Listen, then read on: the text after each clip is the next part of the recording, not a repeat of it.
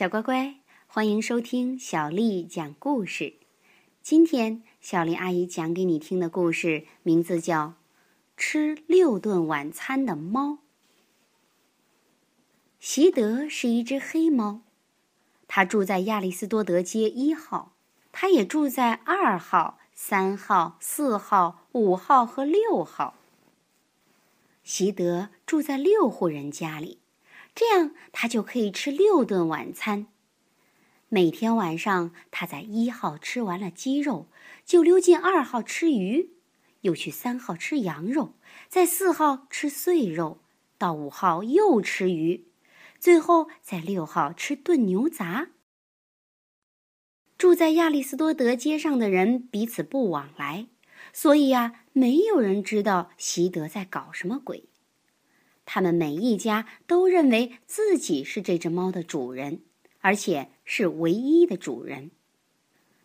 当然啦，习德也得付出代价才有晚餐吃。同时，当六家的宠物并不容易，他得记住六个不同的名字，还得表现出六种不同的样子。当他被叫无赖的时候啊，他就表现得神气活现。当他被叫伙计时，他就得去工作；当他被叫魔头时，他表现的顽皮的不得了。当主人叫他傻蛋，他立刻变得傻乎乎的。当他被叫黑糖时，他得表现的很粘人。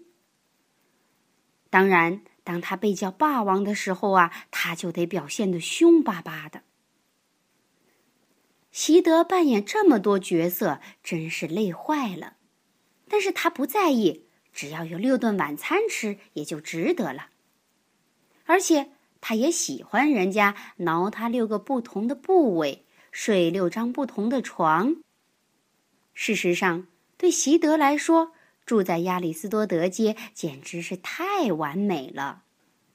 直到有一天，天气又冷又湿。他染上了重感冒，不得不去看兽医。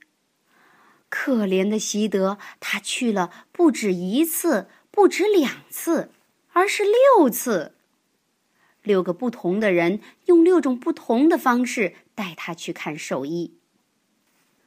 兽医说，习德的咳嗽啊，不像听起来那么严重，但是为了保险起见，他应该吃一汤匙的药。当然啦。喜得不止吃一汤匙的药，他吃了六汤匙啊！老实说，黑猫啊看起来都差不多，可是同样一只黑猫出现了六次，没有人会不起疑心，连忙碌的兽医也不例外。当他回头查看记事本，发现六只咳嗽的猫都住在亚里斯多德街，他立刻打电话给每个主人。天哪！习德的把戏被揭穿了，这些主人发现他搞的鬼都很生气。大家说他不应该吃这么多顿晚餐。他们说以后他每天只准吃一顿晚餐。但是习德是吃六顿晚餐的猫啊，于是他搬到毕达哥拉斯街一号，也住在二号、三号、四号、五号和六号。跟亚里斯多德街不一样，毕达哥拉斯街的人会彼此交谈，所以一开始每个人都知道习德每天吃六顿晚餐。而且啊，因为大家都知道这件事儿，所以没有人在意。小乖乖，今天的故事讲完了，晚安。